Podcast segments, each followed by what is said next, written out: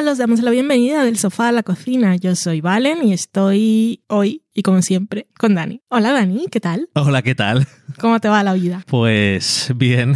¿Qué tal tu nuevo juego de la PlayStation? Tanto como nuevo no es. Bueno, tu nuevo tuyo, que te llegó hoy. Pero sí. Hoy bien. en el éter del mundo relativo, tiempo. Parece espacio. que hay que hacer muchas cosas, lo cual siempre me entretiene. Bueno, espero, porque si te compras un juego que es un fondo de pantalla que se lo tienes que mirar, sería un poco absurdo. Ya, pero hay otros que no tienes que hacer muchas, como, como dices tú, no tienes que hacer muchas mierdas. Bueno, I really don't care, la verdad. Ah, Pregunta de cortesía. Vamos a dejarlo ahí. Vamos a hablar hoy de Guardianes de la Galaxia volumen 3, em, que se ha estrenado en cines en mes que estamos, que es mayo de 2023, para los que vengan del futuro o del pasado. Em, final de la trilogía de estos héroes intergalácticos, la trilogía de James Gunn, que se ha ido a DC y ha dejado a los fans de Marvel con toda la ilusión de, hostia, las películas de superhéroes molan otra vez, pues este señor se va. Entonces, eso es, eso es harina de otro costal, que tampoco vamos a hablar hoy. Em, ha dicho, por cierto, el otro día hizo un QA en Twitter, eh, le dijo a sus fans, me podéis hacer preguntas que eh, pueda responder con sí o no. Cualquier otra pregunta que necesite más elaboración lo voy a ignorar. Y estuvo ahí respondiendo preguntas y tal. Y entonces le preguntaron cosas como, por ejemplo, un águila que sale en unas jaulas y le decían que si era en el nombre de un personaje eh, de la serie que esta que hizo en HBO Max, la de El Pacificador. Y dijo sí. Y luego también le preguntaron ¿a algún actor de Guardianes de la Galaxia te lo vas a llevar a DC? O a Superman le preguntaron en concreto y dijo sí. Y cosas así. Eh, Guardianes de la Galaxia. Vamos a hablar primero sin spoilers y después un poquito con spoilers, porque es que si no, realmente no puedes decir nada más que, por ejemplo, ¿te ha gustado, Dani? Sí. Me ha gustado a mí también. Em, cuentan, bueno, puedo decir, por ejemplo, que es una película para personas que hayan visto Guardianes de la Galaxia. Yo creo, si no sois super fans de los superhéroes que tenéis que verlo todo, todo, todo, pues podéis ver el resumen este que ponen siempre en Disney antes de los estrenos de películas y series.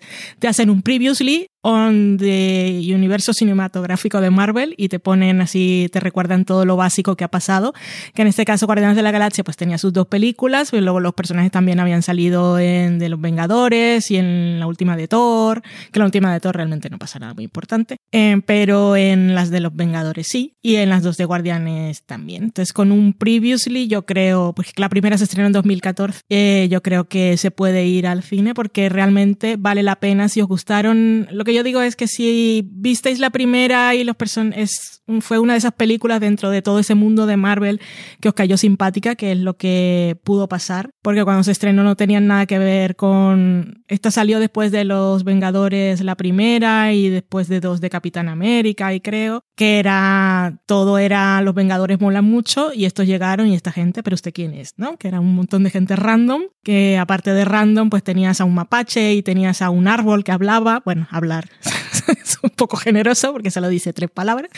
Em, pero eso, que fue una película que tenía sentido del humor y así como mucho corazón y era como optimista, aunque los personajes eran un poco desgraciados y estaban, eran desechos y rechazos de la sociedad y de sus familias. Pero eso que tenía como un espíritu así muy, muy optimista, de familia encontrada y como final de trilogía, pues la verdad es que es así casi perfecto, que es bonita, eh, le hace honor y justicia a, la- a los personajes en todo el viaje que han tenido y les da un momento así de a todos para brillar y además para cerrar sus, sus etapas. Y eso así en rasgos generales, así como recomendación de que veáis la película. ¿Tú qué más quieres decir así sin spoilers? Eh, pues nada, sí, que yo antes de verla eh, vi la- volví a ver las dos primeras, eh, vi el especial de Navidad ¿Mm? por verlo. Cierto y verdad que también hay el Tiene información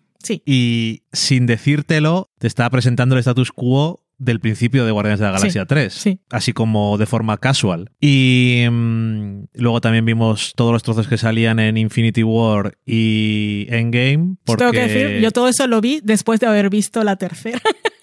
Tú has visto la película dos veces. Una vez antes de ver eso y Sí, una y vez después después. en cine, sí. Eh, y también el principio de Thor Love and Thunder, que da igual en el fondo. Lo único relevante es que Thor deja de estar en la nave con ellos, como Hmm. estaba al final de Endgame. Hmm. Ya está. Eh, y eso, que me ha gustado. Es, un- es una trilogía que lo que más puedes decir, yo creo, es que tiene eh, las cosas muy claras y pocas. Realmente pocas. O sea, pocos de los personajes de Marvel tienen tanta consistencia. Quizás, a lo mejor, a lo largo de todo. El Capitán América podría ser de los que más han intentado hacer un arco para el personaje durante todas las películas y demás. Pero en este caso, yo creo que James Gunn le tenía mucho cariño a los personajes. Que la película, como dices tú, primera es de 2014 y está un poco inspirado por eh, la versión nueva de los personajes de 2008. Y, y eso es un soplo de aire fresco, pero también es una historia de esas, aparte de lo que dicen siempre de la familia que te haces tú, Mm. de intentar aceptarte a ti mismo, de que tú eres suficiente y de intentar buscar tu camino separado de otras presiones, muchas veces de padres.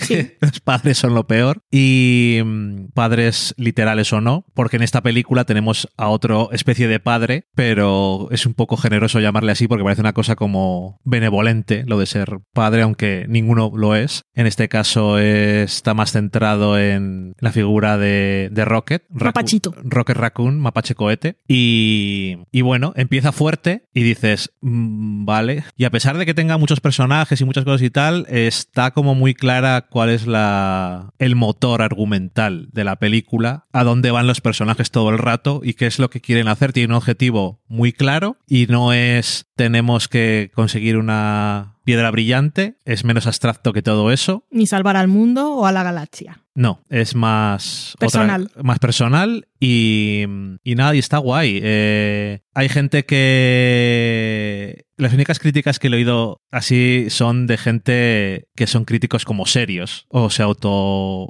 Igual no lo autodicen, pero su vida laboral así lo, lo deja claro, ¿no? Y es que la película tiene demasiada... Toda la trilogía en general siempre les ha parecido que tiene demasiada violencia por una cosa que se supone que es para niños. Mm, Yo no creo que sea muy para niños esto. Es PG-13 me imagino, pero aún así. Y en esta película además se mete una cosa extra que es un poco que te puede hacer sentir incómodo y mal. A mí personalmente me lo hacía, pero también sentí que era parte de la historia de un personaje y, y era efectivo, por desgracia, pero bueno. Está hablando de experimentos con animales, que se puede decir, y por si alguien es muy sensible, pues yo qué sé. Pero también tenéis que pensar que es una crítica así al mundo en general, porque las cosas que menos pensáis que compramos para la casa han experimentado con animales y es terrible. Sí, eh, nosotros es- estamos intentando. Hay un logo que es un conejito, productos cruelty free, em, porque hay, hay unos que van y que son veganos, que no tienen ningún producto o ingrediente que es de origen animal, pero hay un paso más allá que ninguno de esos ingredientes que no son de origen animal que no los hayan, Que no han hecho test. hayan hecho los animales. test en animales, que eh, eso casi siempre, hay gente que, hay empresas que lo intentan, pero luego las que lo intentan y quieren vender en China y venden en China, pues ya allí, allí es obligatorio. Y entonces ya no son cruelty free de verdad. Mm,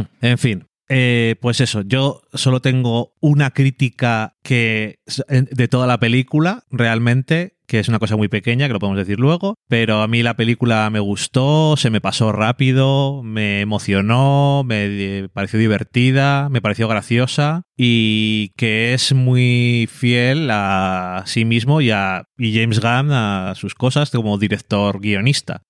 Y no sé. Eh, Sí, que él escribió y dirigió las tres películas, eh, el especial de Navidad, fue el guionista de los trozos de sus personajes cuando estaban en otros lados, o sea que lo tenía como cuidado, quería mantener la integridad de la historia. Y que en realidad cuando fichó a todos los actores para interpretar esos personajes, aparte de que los personajes eran random, los actores tampoco era ninguno conocido, o sea que les abrió la puerta al mundo Marvel y a los blockbusters. El más conocido era Bradley Cooper, pero no se ve. Correcto. Igual que Vin Diesel Exactamente. Tampoco se tampoco ve. se ve. y Chris Pratt era semi conocido, pero tampoco lo que es ahora y No. gracias a esto lo que ha conseguido es ser una estrella de cine. Sí. Y Ya luego los proyectos que he elegido es otra historia. Pero la oportunidad gusten- estaba. Te gusten o no, el Sí. dinero lo tiene. Sí.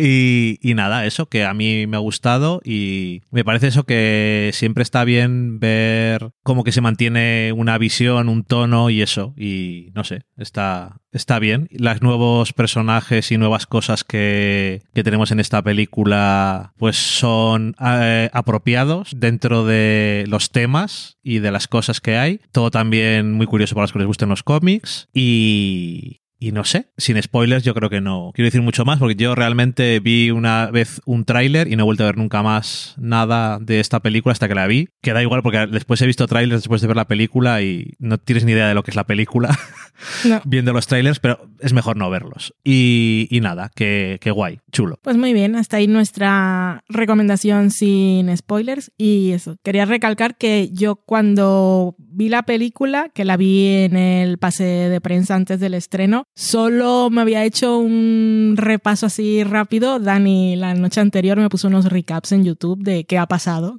yo decía, pero ¿quién es esta Y luego gente? te les expliqué. Exactamente, porque no me enteraba mucho. Pero aún con eso llegué y me senté y la película la disfruté muchísimo y lloré así de emoción bonita y salí fascinada. Así que igual que luego después, antes de volver a verla con Dani en el cine, eh, volvimos, o sea, vimos las películas otra vez, bla, bla, bla, bla, bla. Pero que lo que quería decir simplemente era que con un repaso de lo que ha pasado se puede disfrutar igual porque la película se sostiene por sí sola y ya conocéis a los personajes en líneas generales. Que no, no os vais a perder como pasa a veces en Marvel, que si no has visto una serie ya no sabes lo que ha pasado en la Sí, y película. además tiene su momento de por si acaso hay alguna cosa que se te ha olvidado, te hago un pequeño resumen de una cosa y ya está.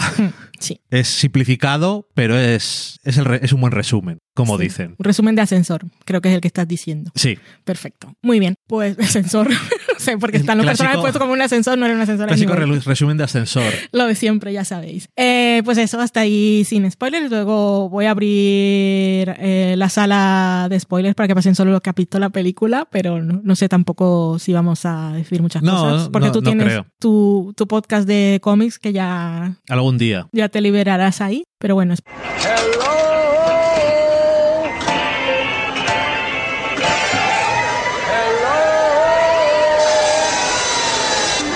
Entonces, de spoiler, yo es que no, no, no quería decir nada en particular. Simplemente quería eh, que me parece muy guay y que te lo dije a ti, pero hay muchas cosas que me gustaron de la película y me emocioné mucho y lloré y tal y bla, bla, bla. Pero eh, lo que más, eh, que más le destaco al trabajo de James Gunn es que ha sabido hacer un cierre de trilogía que se siente, se siente definitivo, pero sin necesidad de haber matado a ningún personaje. Y eso me parece fabuloso, porque aunque tiene ese momento de que parece que cuando se queda eh, Peter ahí en el espacio congelándose, que se le desfigura un poco la cara, eh, pero al final no, o sea, no, no tiene que matar a ninguno de los personajes para hacernos emocionar mogollón, para sacarnos un montón de lágrimas, pero lágrimas bonitas, aunque tiene los momentos tristes con los animalicos y eso, pero eso es que me pareció fantástico, pues ya luego es si los actores quieren y en algún momento los vuelven a llamar de Marvel, tienen como que no, no quería, no era, esta es mi trilogía y aquí se cierra y no voy a permitir que usen más los personajes, porque el señor Kevin Feige, ah, Feige. Feige, eh, dijo que le había dado libertad, to- dijo toda la libertad que se puede dar en Marvel, fue su, su expresión. Que te iba a decir, eh, eso también es una cosa que tienes que pensar, que en Marvel tienes libertad hasta cierto punto. Pero que en este caso Pero- su peli- eh, no era que lo que dijo Kevin, mi amigo, el de la gorra, fue básicamente que en este caso la película eh, estaba hecha eh, principalmente para cerrar la historia de esta trilogía y el viaje de este grupo de personajes como ese grupo de personajes y que en- no estaba como en el caso de las películas previas ni ninguna de las otras de Marvel eh, siendo la base para sembrar semillas de otras cosas que van a pasar. Vale. Esto no está relacionado con nada de lo que vaya a pasar en el multiverso, fase 5, fase 6, no afecta en nada. Entonces por eso tuvo libertad de hacer lo que, lo que quisiera. Pero que eh, eso, que después de, además de los líos que hubo con James Gunn antes y, y tal, eh, aún así podría haber sido que James Gunn hubiera dicho, pues ahora me llevo mis juguetes y no puede jugar nadie con ellos. Sí. Y hay muchos eh, artistas, eh, guionistas eh, de cine, de cómics, de televisión, que cuando se tienen que ir ellos dicen, a ver ahora cómo os las arregláis para continuar después de mí. Claro. Y eso es una tentación muy grande, sobre todo cuando eso, puedes decir tal, ¿no? Pero él dice, yo soy fiel a lo que son los personajes y sus historias y a los fans y no tengo la necesidad de irme rompiéndolo todo. Y eso yo creo que debería de a los fanboys de DC que están tan locos porque ahora está James Gunn en DC Sí. como si fuera un trauma, yo creo que deberían de estar contentos por saber que es una persona a la que le gustan los cómics y le les aprecia y se los toma en serio y no muy en serio todo al mismo tiempo y respeta a los fans. Deberían de estar contentos, ¿no? Eh, eso a mí me gustó, no sé cómo iban a usar a Adam Warlock, que es un personaje que en los cómics es bastante importante y tal, pero bueno, esto sería una especie de, de versión del origen y tal. Y, y al final me gustó porque es la idea esa de un niño que todavía no estaba, no ha terminado de, de Hmm. crecer, no sabe cómo funciona el mundo y alguien más para añadir a las filas de este grupo de gente random y, y demás, ¿no? Que por eso el final primero, la escena post créditos primera en la que están los nuevos Guardianes de la Galaxia es guay, ¿no? Porque ves ahí a toda esta gente nueva, están ahí hablando de música y eso, Sí. que es una cosa muy constante además en Guardianes. Eh, que había leído por ahí que alguien decía que la escena en la que está sonando de Dog Days Are Over, que era larguísima, que porque la habían hecho tan larga. Oh, Y digo, pero si muy es, si es el cierre un poco de todo, ¿no? Sí. En fin, Pues yo ahí estaba, la primera vez que vi la película estaba. ah, yo. Es que, claro, a mí me pones a unos pobres animales y tal, y con esos ojos de animales y, Y la inocencia y todo eso. Sky. No, es el techo. Sky. Y, y yo, en cuanto salieron, ya sabía que eh, se iban a morir. O sea, instantáneamente digo, voy a llorar y estaba pre-llorando. Decía, pero es que ¿por qué me estáis haciendo esto a mí? A mí me gustan los animales. La única crítica que tengo a todo Ah, sí. es que cuando en el final de la película, eh, justo antes de que salte Star-Lord de la nave de el alto evolucionador y se quede en el aire flotando y toda esa escena, ¿no? Mm, Entonces Rocket ha liberado a todos los, a todos los animales, dicho hay que liberarles a todos los animales y demás. Y en el otro lado alguien dice, pensaba que era solamente las, for- las formas de vida altas, o sea, no los animales. Y nadie comenta sobre ello y después de toda la importancia que le ha dado a las cosas de los animales, me hubiera gustado que alguien, que Rocket se hubiera enfadado o algo. Bueno, igual no escuchó. Bueno, Estaban pasando muchas cosas. pero da igual. O que no lo hubieran dicho eso. Ok. Pero ese, ese es un detalle que es un poco así, ¿no? Creo que no me... Digo, es la única cosa que me parece... Que me Pero yo parecía- ni siquiera.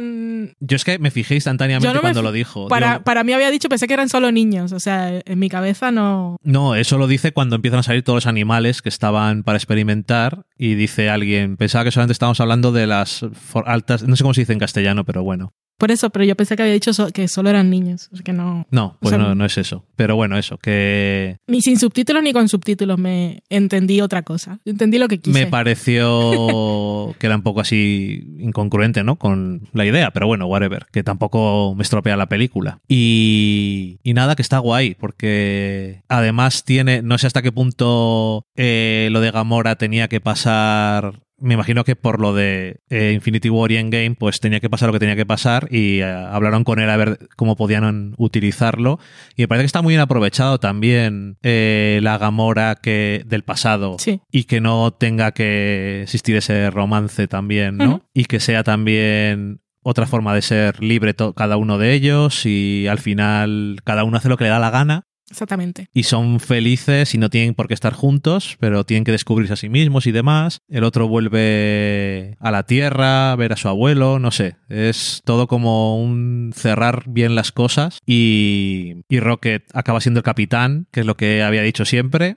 Y nada más. Eh, que es que está guay. A mí me gustó. eh, fue la que más me gustó de las tres. En la primera estaba muy guay, pero esta, yo qué sé, es por acumulación aparte. Claro. Pero eso, que además empieza como, como empieza tan fuerte, que están Tan allí tra- tranquilamente en Nowhere y sí, como muy violento con Warlock llegando y eh, hiriendo a todo el mundo y a Rocket y todo eso, que es lo que empieza la trama. Y, y no sé, que, que enseguida te pones recto en la silla, a ver de qué va a pasar aquí. Así es. Y nada más que eso, que está guay. Es una. Son unos personajes que también dentro del universo Marvel, pues también eran lo justo conocidos y que tuvieron eso, su momento ahí en 2008, 2009, 2010, que estaban dentro de una época en la que hacían unas cosas eh, en Marvel así cósmicas que estaban muy chulas, pero tampoco eran los que, lo que más vendía nunca. Y supongo que fue por eso por lo que James Gunn se fijó en ello, o en Marvel dijeron estos personajes son guays, porque los Guardianes de la Galaxia originales son un tostón en comparación con esto para hacer una película, yo creo, o más aburridos. No sé, guay. Y a ver que Star-Lord volverá, por lo visto. No sé qué van a hacer con él. No sé qué significa y no Los me demás, interesa mucho. A mí tampoco, que quizás es el personaje que menos me interesa. Mm. Entonces, pero eso, tengo curiosidad por qué ha sido solo ese personaje el que han dicho va a volver. ¿Tienen alguna idea con él? Entonces, a, ver qué hacen. Pues muy bien. Em, y ya está. Esa es nuestra recomendación, comentario de Guardianes de la Galaxia. Ha sido un placer llegar hasta aquí. Chup chup. Adiós. Adiós. Chup chup. Dicen chup chup los niños que Es, rescatan. es chup chup. Creo que sí. Ahora sí.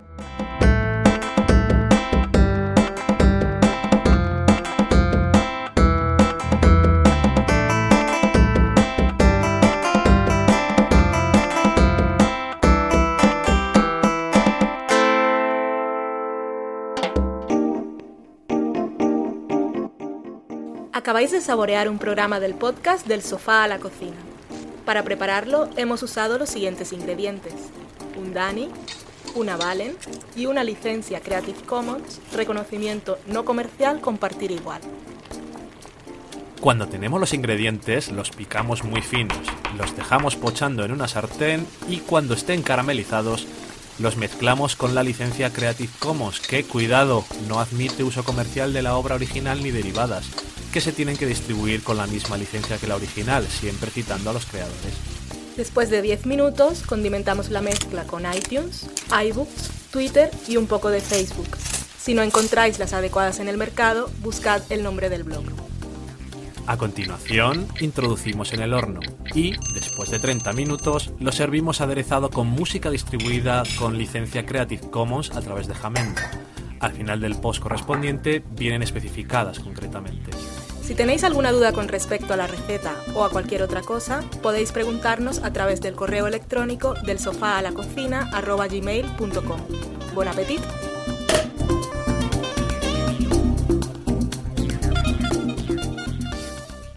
¿Es chup chup?